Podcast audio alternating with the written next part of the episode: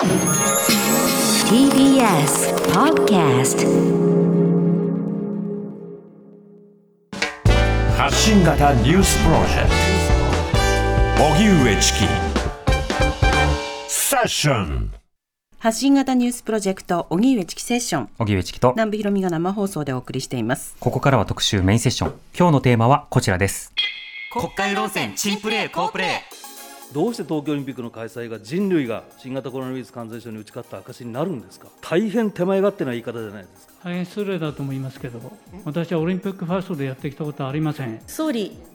大丈夫ですか？検査所で行列ができているところは特に検査費用が2、3000円と非常に安く抑えられているところに行列ができているのよというのは私も市中で確認をしているところでございます。丸川大臣の答弁はもう期待しないので結構です。なんですかその言い方何ですか答えろって。答えなさいならいいんですか。答えろって何ですか。もうちょっと言葉を丁寧に使ってくださいよ。長妻さんお願いしますよ。委員長止めてください。あの劇場2分の1認めて映画館認めないっていうのはちょっとこれ私も説明しろと言われても説明できないです。これは戦慄を覚える内容だと思います。お答え差し控えさせていただきたいと思います。お答えは差し控えさせていただきます。これ立法府を愚弄してますよ。赤木ファイルという定義や意味するところよくわかりませんそその日本語わからないんです。申し訳ない。活動わからないんです。何回も思い出す方にさようならとは言いません。また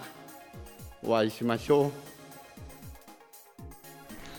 う 豊作だなという感じがしますけどね。番組恒例企画、国会論戦、チンプレー、コープレー、今日お送りします。この番組ニュースコーナーでも毎日のように国会のやり取りを紹介してるんですけれども、どうしても紹介しきれない。それはそうです。なぜなら、委員会が明けて数字がありまして、それが同時に走るということになれば、放送枠全部国会に使っても足りないということになるんですが、それでも、やっぱり主要論点は紹介するんですけども、あんな論点、こんな論点、いろんな論点が国会ではあるんですね。その国会、今回は、えー、閉会、閉幕しましたよということを受けまして、振り返っていきたいなと思います。はい。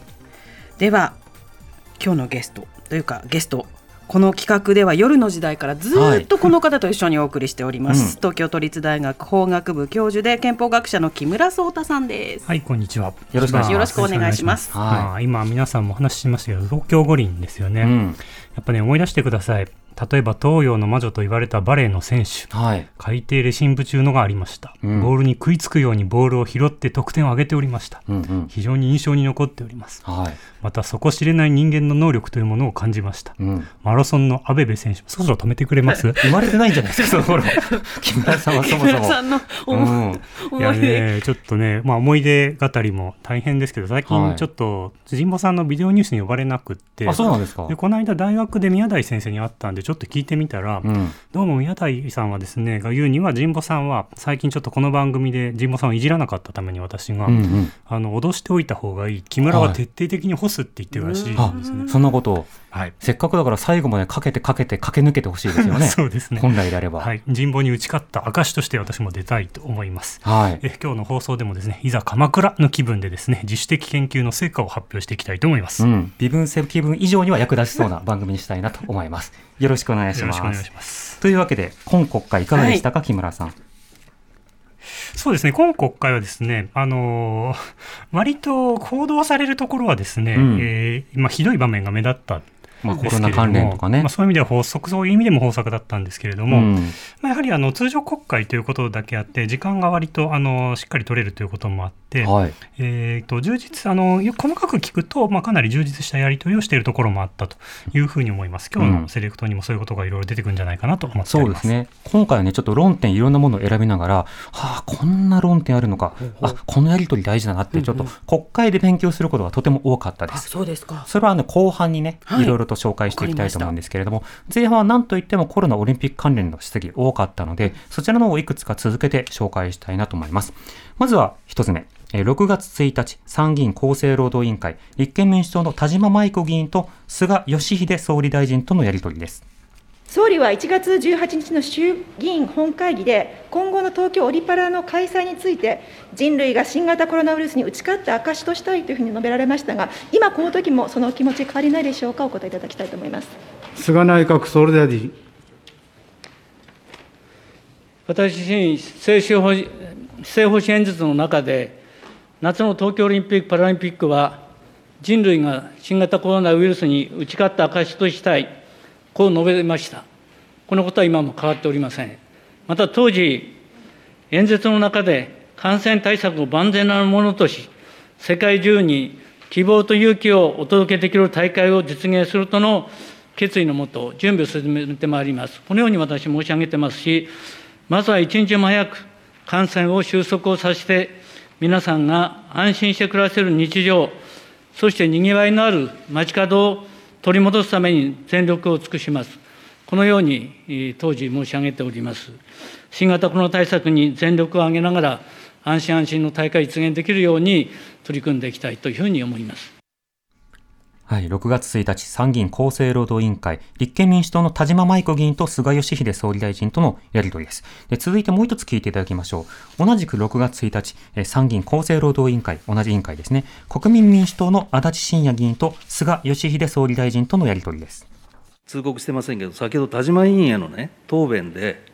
安全安心の東京オリンピック開催が、人類が新型コロナウイルス感染症に打ち勝った証だとおっしゃいました。大変手前勝手な言い方じゃないですか。どうして東京オリンピックの開催が人類が新型コロナウイルス感染症に打ち勝った証になるんですか。訂正する気ありませんか。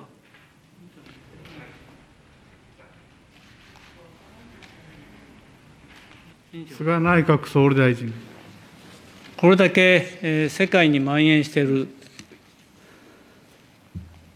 この新型コロナウイコロナこうしたもこうした中にあって、感染拡大を防止をして、そして世界の選手が安心して参加できるようにするとともに、国民の命と健康を守る、そうした安全安心の大会が実現することができるということは、やはり人類がウイルスに打ち勝った証ではないでしょうか。また私自身、えーこの感染拡大の防止に全力でまずは取り組んでいく、そしてその結果として今申し上げたことを話したところであります。足立信也君。あのあまり多くは言いませんが、世界には途上国がある、これから感染が広がる国々もある、人類が新型コロナウイルス感染症に打ち勝った証というのは、ここにいらっしゃる皆さんは、首をかしげてますよ。それは言い過ぎだと思います。国民民主党の足立信也議員と菅総理とのやり取りを聞いていただきました。ということで、今度やるということになっているオリンピック・パラリンピック、コロナに打ち勝った証というような政府答弁はまだ継続をしているということですね。木村さん、いかがでしょうか？そうですね、6月1日段階では、1日も早く感染を収束させるっていうふうに、うん、まあ、菅総理おっしゃってたってことですね。はいで、まあ、感染が収束して 迎えるなら確かに打ち勝ってますけど、うん、まあ、あのこれ足立議員が指摘してた通り世界全体で感染が収束するえー、7月の23日までに、えーまあ、それはどう考えても無理だろうというふうに言わざるを得ないですよね、うん、あのこれはねあの確認しておくと安倍総理から引き継いだあのスタンスで、安倍総理はさらに人類が感染症に打ち勝った証として、完全な形で開催するというふうに言ってたんですね。で、ね、菅総理になってから、この完全な形っていうのはもうなかったことになっているんだけども、打ち勝った証は残ってるっていうことになるわけですよ。だから、これは無観客試合だったとしても、勝った証になるということなので、勝利条件が随分下がってるということにも注目があるんですね。で、えー、今日はですね、早速、え木村さんに選んでいただいたパートを紹介しましょう。はい、えっと、一つ目はですね、5月27日、衆議院の科学技術特別委員会というのがあるんですが、こちらの方で、まあ、あのしつこく日本学術会議の任命拒否問題、全く解決しておりませんので、うん、えこれについてのやり取りです。日本共産党、畑野公恵議員と、え井上真司科学技術政策担当大臣のやり取りです。えー、井上大臣が足し算、引き算ができるようになったかに注目してお聞きください。うん井上大臣は所信挨拶で日本学術会議の在り方の見直しについては触れましたが、委員の任命拒否問題については一切触れませんでした。日本学術会議のより良い役割発揮に向けては、4月22日に公表されましたが、105人の任命が99人にとどまっている現状は、あの任命行為が法的には終了した状態とは言えないと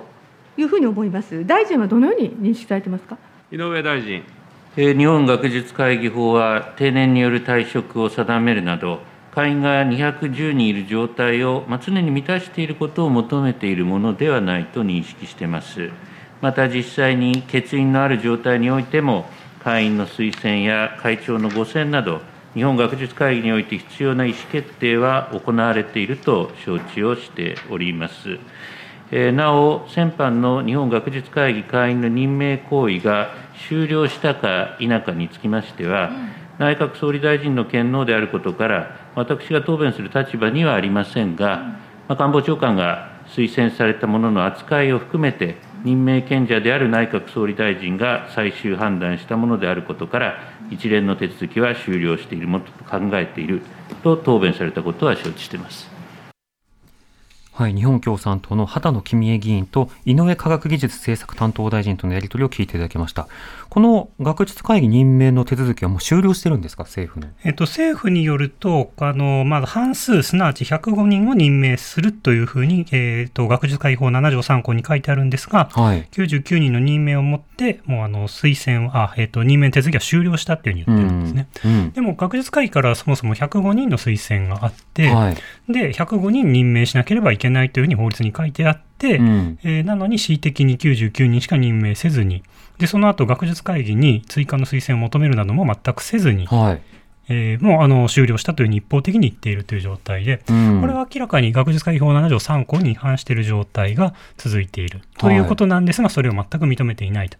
いうことですね。うん学術会議法の7条というのは、日本学術会議は210人の日本学術会議会員をもってこれを組織すると書かれてるやつですよね。えっと、それは1項ですね。ねまずそもそもこれ210人いなきゃいけないっていうふうに書いてあって、ま、てはい、で、しかも改選期ごとにあの半数を任命するというふうに3項の方に書いてある。うん、105人ってことですよね。はい、で、別に定年の場合もあるじゃないかって言いますけど、定年の場合はすぐに埋める必要があるわけでして、うん、そうじゃないと定あの定員の規定って何のためにあるか分からなくなってしまいますよね。はい、恣意的に人数変えれてしまうということになると法律の意味がなくなってしまうので、うん、法律において数字というのは非常に大事ですからこの程度の答弁ではあの到底、えー、まあ説明はついていないというふうに言わざるを得ないと思います。そうですね。そしてまだ任命拒否がなぜ行われたのかを説明してないんですよね。全くしていないですね、うん、あのですからきちんと説明する必要がありますし、はい、これはあの今学術会議の方でですからその足し算引き算ができていませんよというふうに声明がずっと出てるんですけど、うん、現在の学術会議の会長梶田先生はあのノーベル賞受賞者ですから、はい、ノーベル賞受賞者が政府の大臣に引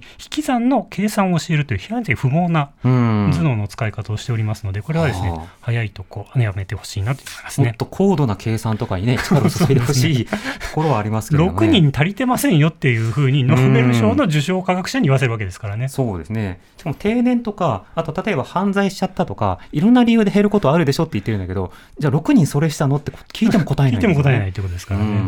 普通のクエスチョンも足り立たない。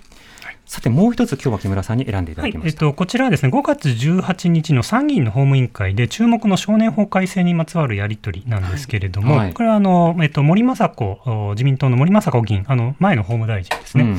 で、まあ、法務大臣と法務省との、あの、まあ、エバコの法務あの行政経験者同士のあのやり取りなんですけれども、うん、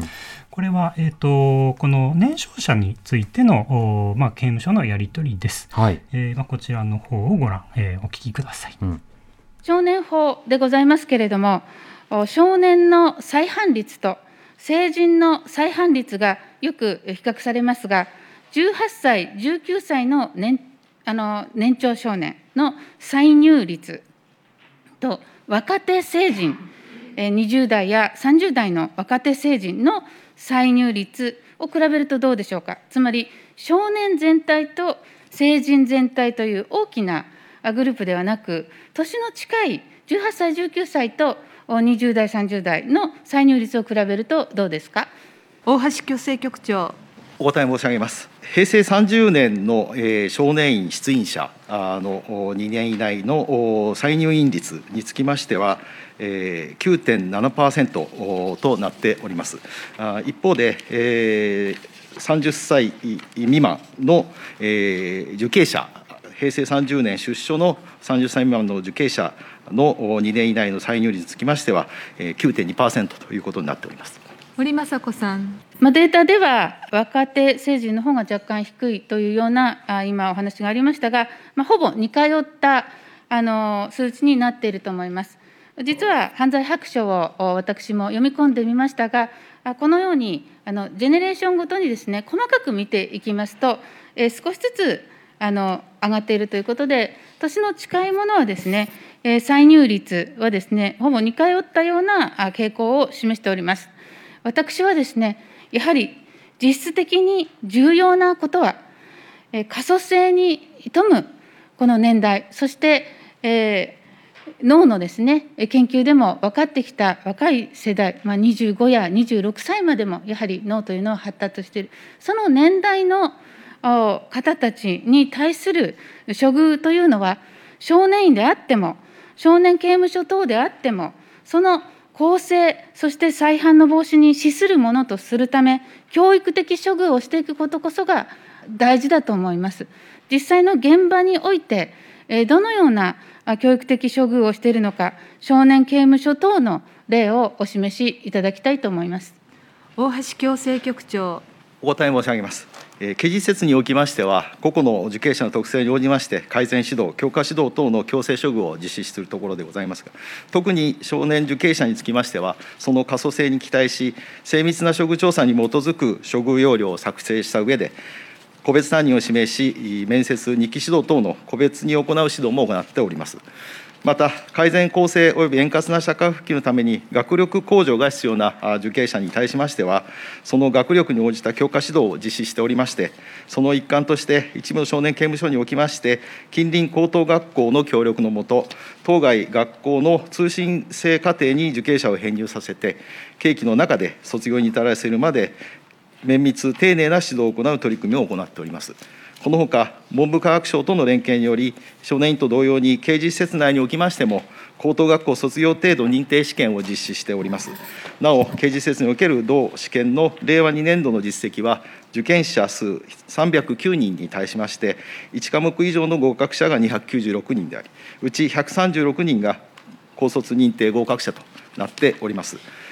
少年法改正等の特定少年を含む若年受刑者の処遇につきましては、法制審議会の答申等を踏まえまして、少年院の強制教育の知見等を活用しながら、教科指導をはじめ、これまで長年にわたり培ってきた少年受刑者に対する処遇内容、処遇方法等を生かして、充実させるよう検討してまいりたいと考えております。はい、えー、自民党の森雅子議員と法務省の大橋悟矯正局長とのやり取りを聞いていただきました。はい、注目ポイント、木村さん、い。かがでしょう、はい、えっと、やり取りとしてはですね、うん、そのまあ、少年に注目が集まってるんですけども、少年に非常に近い年代、まあ、25歳ぐらいまでの年代の方々は、少年刑務所っていうところに入ったりすることが多いんですけれども、はい、まあ、森議員の問題意識としては、そのやはり強制強化に力を入れないと、まあ、再犯をしてしまうっていうのが若い世代の、えー、犯罪者のえーと、傾向であるから、まあ、きちんと強制強化は必要でしょうと、またそれは、えー、必ずしも少年法適用対象の年齢だけじゃなくて、それに近い年齢の人にも必要ですよね。っていうようなことを問題提起をして、うん、で法務省の方からあのそれはきちんと考えていて、で例えばあの高卒認定についても努力をしてきて、はい、これから少年法のあの、まあ、改正があってもですね、えー、強制強化という点では力を入れていきたいっていうそういうやり取りをしていて、まあ、これはあの割と、えー、まあ少年法の改正があってもなくても重要な点で、少年法を議論する前提として押さえておいてほしいポイントだなと思って紹介させていただきました。そうですね。だからより厳しく罰せ罰しろとか、あるいは若いうちから罰しろっていうその罰をどうするかって話が注目されますけれども、その人たちにいかなる仕方で社会復帰、社会参加を促していくのか、ここが重要だということも分かるやり取りですね。はい。うん。まあ、あの森さんといえばその検察が真っ先に逃げたっていうね、あのあの声をちょっと連想してしまうようになりましたけれども、えー、議員として質問に立つといろんなことを聞いているということも見えてきます。では木村さんに聞いてみたかった論点が一つあるので、その論点を確認するために一つ音声を聞いてみましょう。はい土地規制法に関するやり取りです。はい、5月21日、衆議院内閣委員会、自民党の杉田水脈議員の発言部分です。5月11日の本会議にて、本法案の趣旨説明質疑が行われた際、共産党の先生より、辺野古基地建設を例に、抗議活動に対する法の適用についてご質問があり、中止区域内にある土地等において、単に座り込みを続けている場合など、重要施設の機能を阻害する明らかな恐れがない対応で行われているものについては、本法案に基づく勧告命令の対象になるとは考えていないという大臣からのご答弁がございました。例えば、全国から派遣される反対派の人々によって起こる交通渋滞や、プラカードを持った活動家が道路を占拠するなどによって、救急車などの緊急車両の通行の妨げになるなど、そういった影響も耳にしております。また、フェンスに結ばれたリボンやガムテープで留められた横断幕、そして派遣された人々に支給されているお弁当のごみなどが、風に飛ばされるなどして、基地の中に入ってしまうことも十分に考えられます。不法占拠による座り込みや道路交通法を無視した抗議活動についても、本来であれば、この法案によらずとも取り締まることができる行為でありますが、本法案に照らしてみても、一見して直ちに重要施設の機能を阻害しているように見えなくても、そこから派生する影響等も十分に考慮して、本来の目的を果たしていただきたいと思います。自民党の杉田水脈議員の土地規正法に関する議論でした。この土地規正法については法の適用範囲というものが非常に曖昧なまま法律が通ろうとしている。一方でペナルティは非常にこう強力であるにもかかわらず、あの、どういった人々が関心対象になるのかもわからないじゃないかという、刑罰が与えられる一方で、何をどう取り締まるのかのあたりが不十分に議論されてしまっているというような指摘がある中で、え自民党の方からは、いやいや、あの、もっと拡大することは必要なんじゃないかというような趣旨の発言が行われているということですね。さて、木村さん、あの、まず土地、土地規正法の議論どう見てましたか？えっ、と、これはやはりまあ、条文の問題意識自体は分からなくはないっていうのが私の立場なんですけれども、うん、えーと、ただその条文自体が非常に曖昧なところが多いので、はい、運用を見ないとどうしようもないところがあるっていう法案で、うん、まあ、この手の法案はやっぱり法案審議段階できちんと懸念点を言っといて、変な運用はさせないぞと、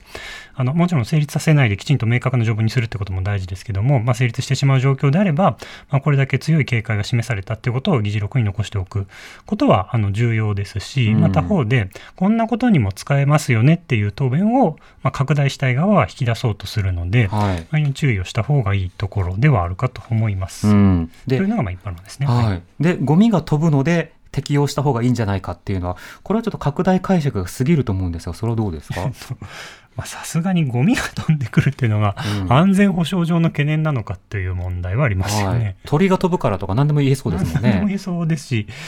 あのゴミのことはゴミのことでやりゃいいわけでして、うん、そういうことを言うということ自体、そのこの法律に本当に立法事実があるのかって疑わせてしまいますよね、こういうことを、そうですね、もっとあの懸念があるならきちんと懸念を言えばいいだけですから。うん。はい国会の中では具体的な立法事実というのは一つも挙げられなかった状況がある中で、ではこんなものはどうですかということを、あの、議会の側から言うというような、そういったような状況というのも、なかなか入り組んでいる状態ではあります。では、続けて、いろんな法律、どんな議論があったのか見ていきましょう。聞いていきましょう。4月15日、参議院の内閣委員会です。日本共産党の田村智子議員と、警視庁の小田部浩二生活安全局長とのやり取りなんですが、キーワードはクロスボウです。今回の銃刀法の改正で、クロスボウを一般的な所持の禁止対象とすると、これはもう重大犯罪が起きていますので、私たちも当然のことだと考えます。その上でお聞きしたいのは、なぜ今国会までこうした改正の提案がなされなかったのかということです。あのすでに皆さんからも指摘があった通り、あの矢鴨事件は1993年と、これあの毎年のように生命、身体を害する事件は発生していたわけですよね。でまあ、昨年6月、宝塚市での本当に重大な事件で3人がし亡くなられてしまったと。でこれで検討会の議論が行われたっていうことなんですけれどもねであの先ほどの質問の中でそれまでに検討されなかったのかという質問がなされてしてませんでしたっていうご答弁でしたのでね私が聞きたいのはなんで検討がなかったのかそこにもついてもあの答弁いただきたいと思います。小田部局長先ほどあの検討を行っておらなかったという趣旨のお話ございましたけれども、それは検討会という形の開催をしてなかったというものでございまして、私どもとしては発生状況を踏まえつつ、必要な対応を行っていくこととしておったところでございます。まあ、そういった状況下にあったものですから、私どもクロスボウが使用された凶悪事件が相次いで発生した状況を踏まえ、今回の法案を提出させていただいているところでございます。有識者会議の報告書を読みましたら、矢鴨事件を契機に、クロスボウを販売する業者などが安全普及協議会を作り、その自主規制にまずは任せたと。しかし、協議会は活動していない。で、クロスボウの輸入、製造、販売の全体を統括する業界団体も存在していない。普及の自主規制は個別の事業者任せで危険である。こういうことが指摘されてるんですね。現在国内に流通しているクロスボウの数、法施行後、所持を許可されると思われる数、これ、どれくらいになるのかは分かりますか？小田部局長。現在、クロスボウの販売に関して、法律上の規制が特段設けられておらないことですから、ことことから、国内に流通しているクロスボウの正確な数量につきましては明らかではございませんが、現在、国内においてクロスボウを製造している事業者は把握しておりませんで、国内で販売されているクロスボウのほとんどは海外から輸入されたものと見られ、これを国内の販売事業者が販売している状況を私として把握している状況でございます。法施行後そうするとあの違法な所持とならないようにどういうふうに呼びかけてどうしてくれってことになるでしょうか？特に廃棄などはどういうふうにするんですか？小部局長改正法につきましては国民への十分な周知等に要する期間として交付の日から起算して9か月を超えない範囲内で政令で定める日から施行することとしております。でその上で改正法の施行時に現にクロスボウを所持しているものにつきましては施行日から6か月間は例外的に所持を認めその間に所持許可を申請していただくか適法に所持することができる方に譲り渡していただくか廃棄するかの措置を取っていただくことにしております。なおクロスボウの廃棄にあたりましては警察に持ち込んでいただければ無償で廃棄を行うこととする予定でございましてこの点につきましてもしっかりと周知を図ってまいりたいと考えております。また個人間取引に利用されることが想定されますフリーマーケットアプリ等の関係団体に対しましてはクロスボウが銃刀法上の規制対象となったことを説明の上出品の禁止についての協力を働けるかけるこういったことなどを通じましてインターネット上での違法な個人間売買の防止に努めてまいりたいと考えております。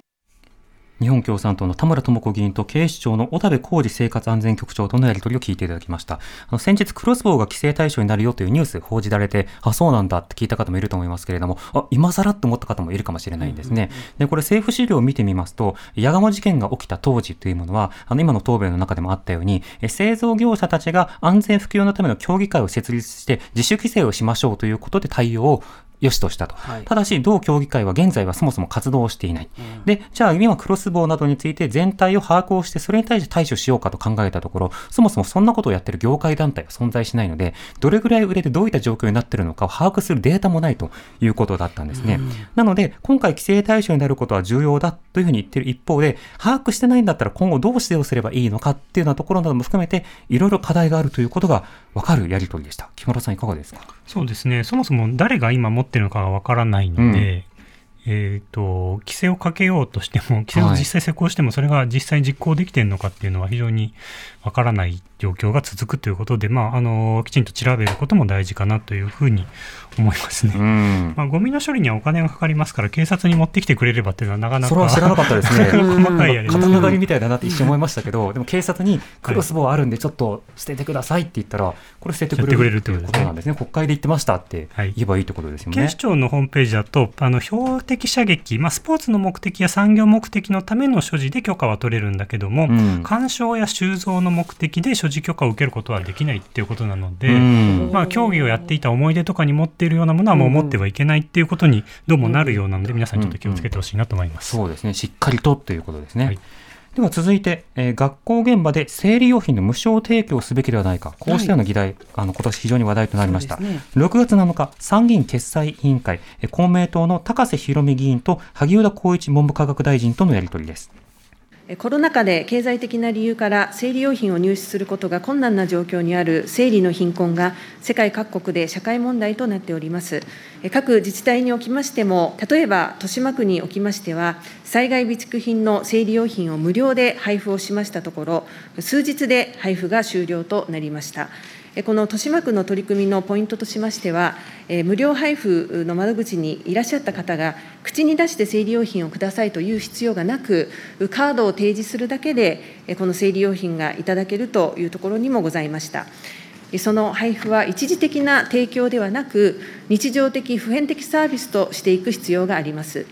東京都におきましては、3月9日に都議会公明党が都知事に質問したことを踏まえ、ことしの9月からすべての都立学校において、女性用トイレに生理用品を配備することが決定をいたしました。生理の貧困の現状を踏まえ、児童・生徒が安心して学校生活を過ごせるように、同様の取り組みを全国の学校で展開すべきと考えますが、文部科学大臣のご所見を伺います。萩生田文部科学大臣。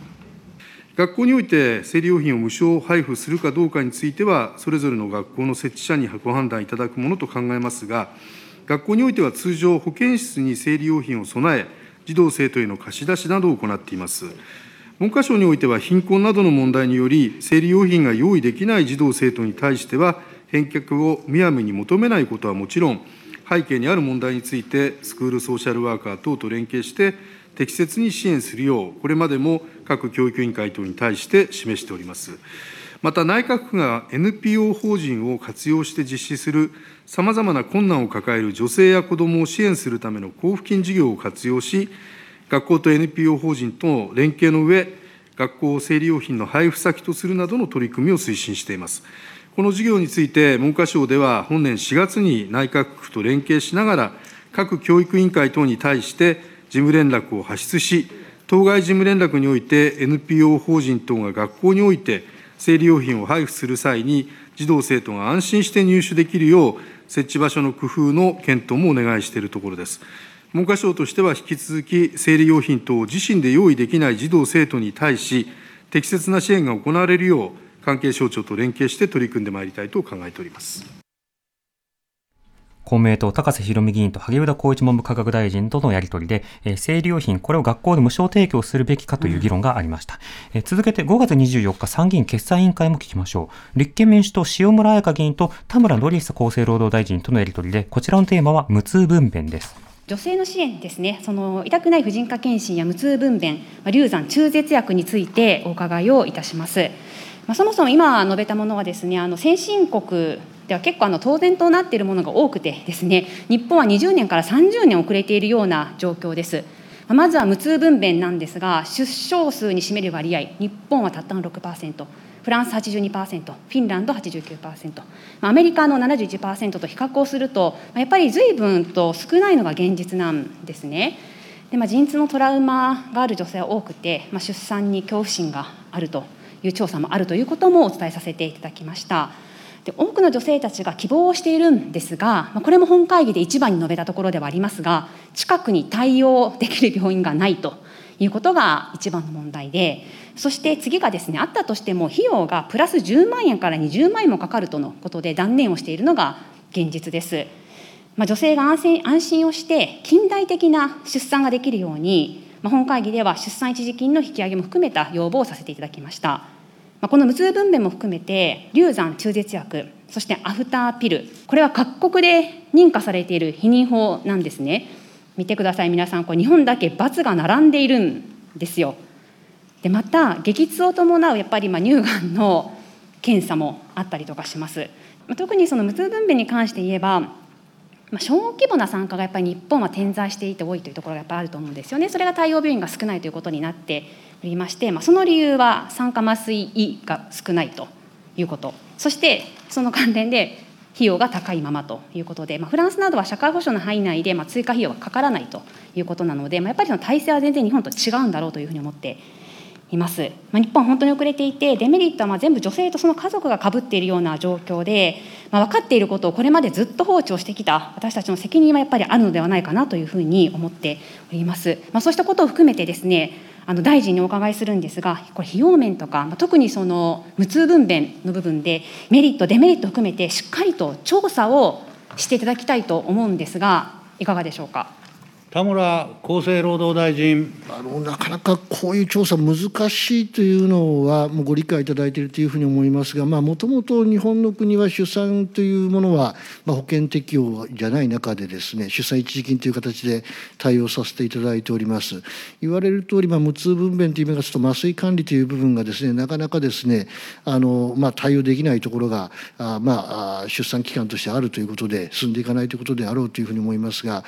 あのまあ、そういうニーズ日本は無痛分娩が非常に少ない。この間も実は委員会であの和和痛分娩って言われましたっけね。えー、そういうようなことを言われたというふうに思いますけれどもあの、まあ、非常に少ない海外に比べて少ないということでございました、まあ、なぜ少ないのかっていうのはどういう調査をすればいいのかっていうのはなかなかこれ我が省でその時言われたのは実は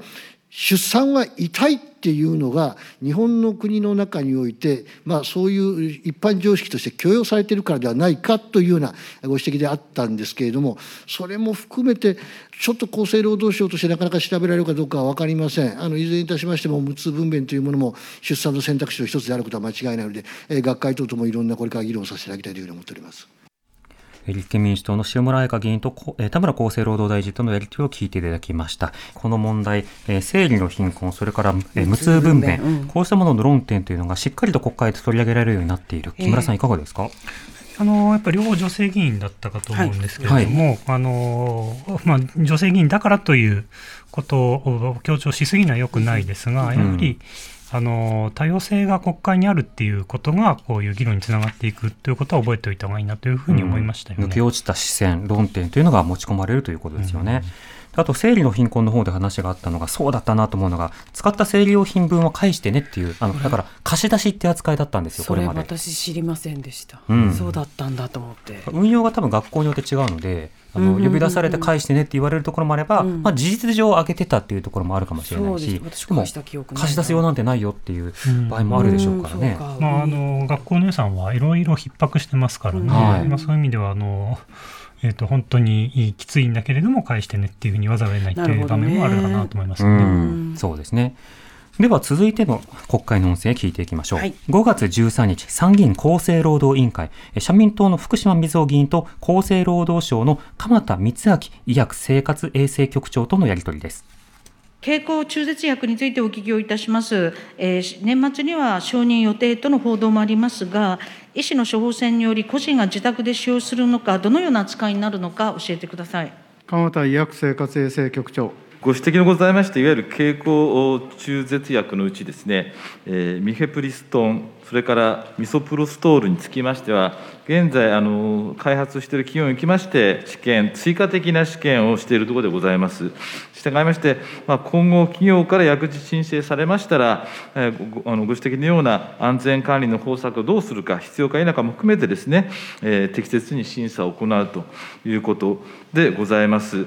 福島水穂君。保険適用どうなりますか？経口中絶薬につきましては、胎児の死亡などによる流産など、治療上中絶が必要な場合につきましては、保険適用となりますが、単に経済的理由による場合など、疾病に対する治療に該当しない場合には、保険適用にならないということを考えております。えー、諸外国ではまさにイギリス、あのフランス、オランダ、スウェーデンなど無料です。えー、で、これがだから自由診療になるのか、あるいはいくらになるのかっていうのも極めて大きいことだと思います。母体保護法の中で中絶をするのに配偶者の要件が必要です。つまり、2人で話し合って決めるということでもないんですよ。夫が反対したら中絶ができない。夫が反対したらに、え出産を強要されるんですよ。妻はゼロ、夫が100ですよ。同意見持ってるんだから。これだと女性は自分は妊娠、え出産したくない。自分の人生にとってものすごい大変革になると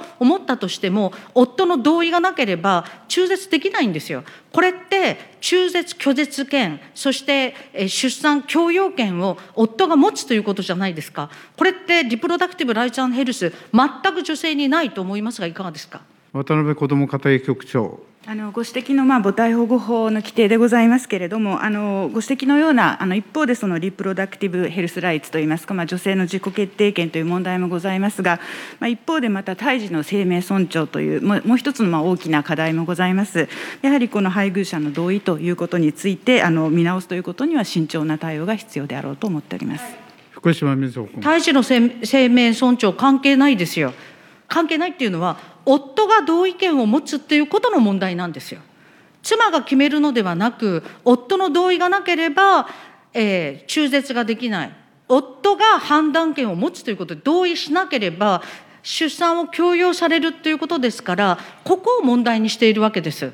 これは母体保護法の中の配偶者要件は撤廃をすべきだというふうに強く申し上げますし、えーまあ、政府がぜひやってくれるように、場合によっては議員立法で取り組むべきことだというふうに思っております。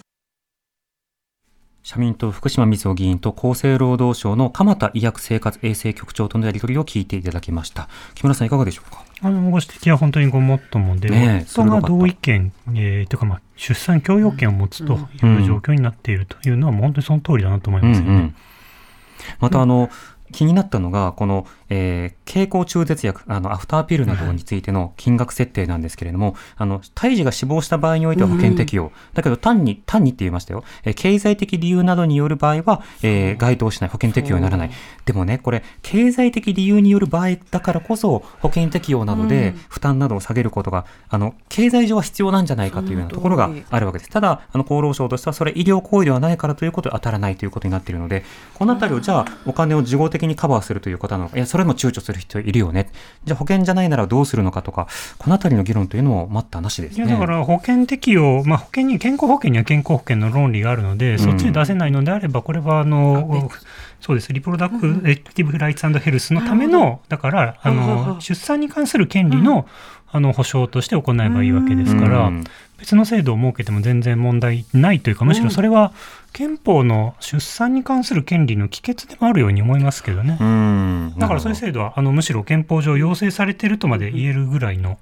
あの解釈ができるんじゃないかなと直感的には思いますけどね。うそうですね。まあ、こうしたその議論というものもますます注目を集め、なおかつその権利の問題なので、あの直ちに整備を進めてほしいなというふうに聞きながら思いました。勉強になりました。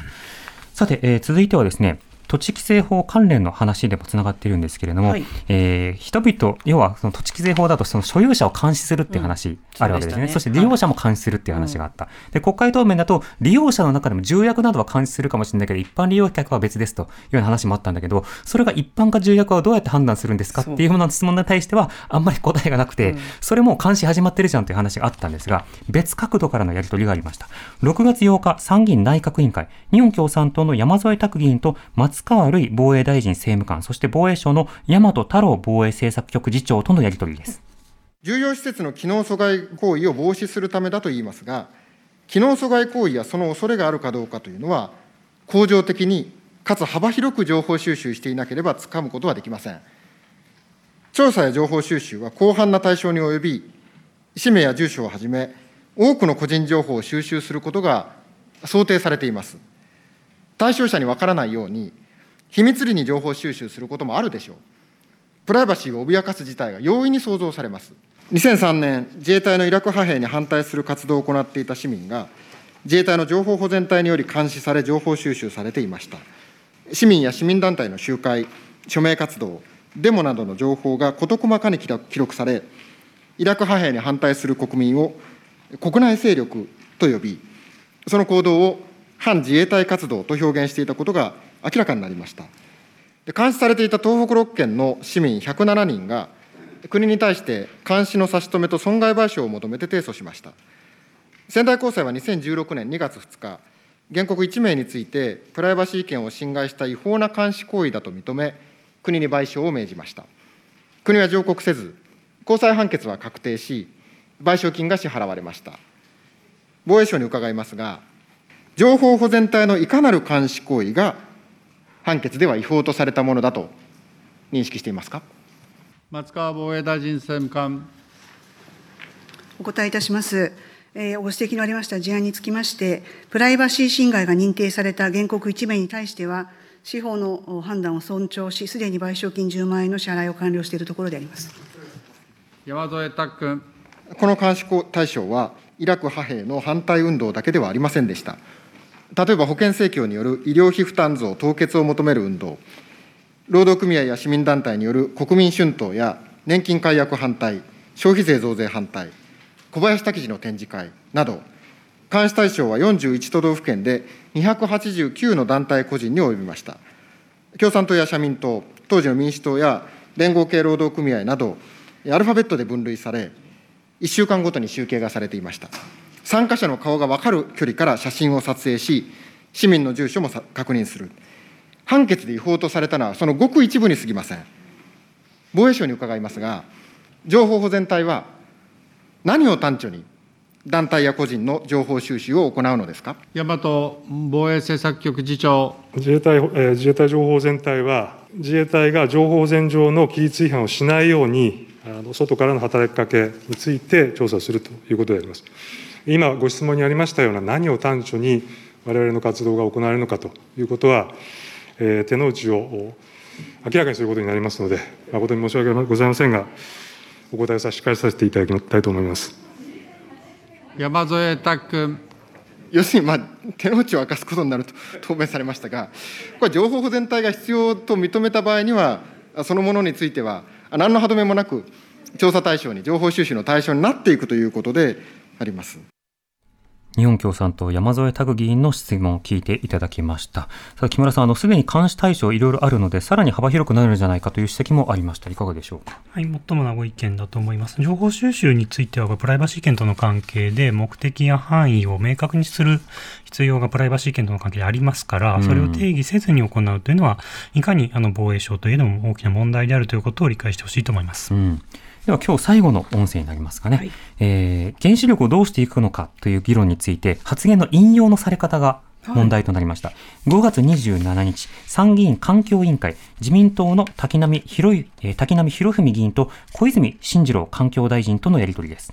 小泉大臣と元大阪府知事の橋本徹氏との対談記事からの引用であります。具体的には小泉大臣は、原発を使わなくて済むならその方がいい、ただし、過渡的な時期、移行期というものも必要だと思っている、一気にゼロは今は無理、大臣になって直面したのは、日本の中では原子力というテーマはものすごく政治的だが、国際社会ではそうではなく、むしろ石炭の方が政治的だというギャップ、日本のエネルギー政策というと、原発の問題で、しかもそこにはイデオロギーの議論や、科学的ではない議論までが入ってくる。だけど国際社会の科学的な議論の中では、どうやって化石資源の依存度を下げるかということが、気候変動対策につながってくると発言されております。我が国の場合には、原子力が一番の政治課題になっていますが、世界では実は二の次になっておりまして、むしろ脱炭素電源として原子力は気候変動対策という意味でも評価もされている。世界的に有名な若手環境活動家、グレタ・トゥーンベリ氏も原子力に関しては一定の評価をしています。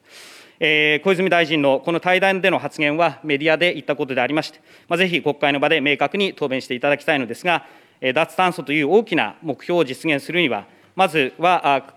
石炭火力の問題に取り組み、えー、原子力に関しては脱炭素電源として利用するという認識でよろしいですね。まあ、あのこの資料5の発言を読みだ読み上げていただくだけで結構ですので、大臣の簡潔な長くない見解をお伺いします小泉国務大臣。まあ、短くということですから、最優先は再エネです。滝波君。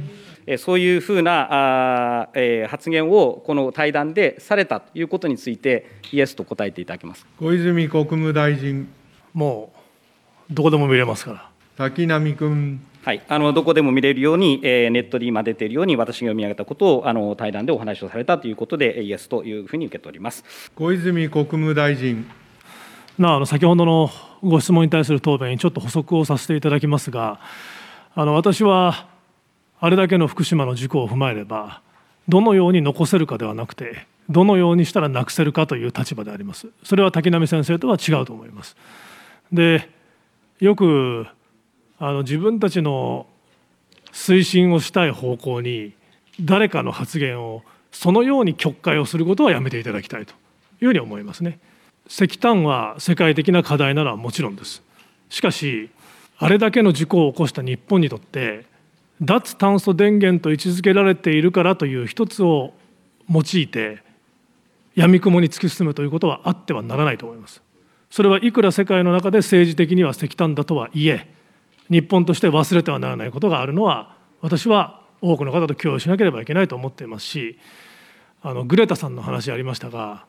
気候変動に対して懐疑的な人はよくグレタさんを批判をしたりしますがあの逆に使えそうなことを言ってくれた時はグレタさんの補強の論理として使うことは私は違うのではないかというふうにも思います。自民党の滝波博文議員と小泉進次郎環境大臣とのやり取りを聞いていただきました。結構珍しい場面といいますか、自民党の質問に対して切り取らないでくださいと批判をした中で、強い口調で脱原発の立場なんですというふうに自分を明確に位置づけた上で、恣意的な引用はまあ、卑怯であるかのような批判をしたということですね。結構雰囲気、空気が変わりましたよね、音声だけでもね。ねやっぱりかなりこの声が太くて低くなりましたよね。ですから、まあ、これは小泉大臣のおっしゃる通りだと思います。ただ、まあ、このネットですからどこでも見れますというのは、さすが小泉語録という感じもしたりしたけどね。それもそうですね。ちょっとあのスルーしそうになりましたが、やはりそこは聞いてありますよね。そこはやはり小泉さんのあの個性ですからね。はい。というわけで、国会閉幕編ということをお送りしましたが、忘れてはいけないのは、本来これ閉幕してよかったのかという議論が野党サイドからずっとありまして、本当はコロナ対策で開会しすぎなくてはいけないのかという論点があるということも添えておきます。はい。ということで憲法学者の木村壮太さんとお送りしました。また次回よろしくお願いいたします、はい、ありがとうございました。TBS ラディオ荻上チキ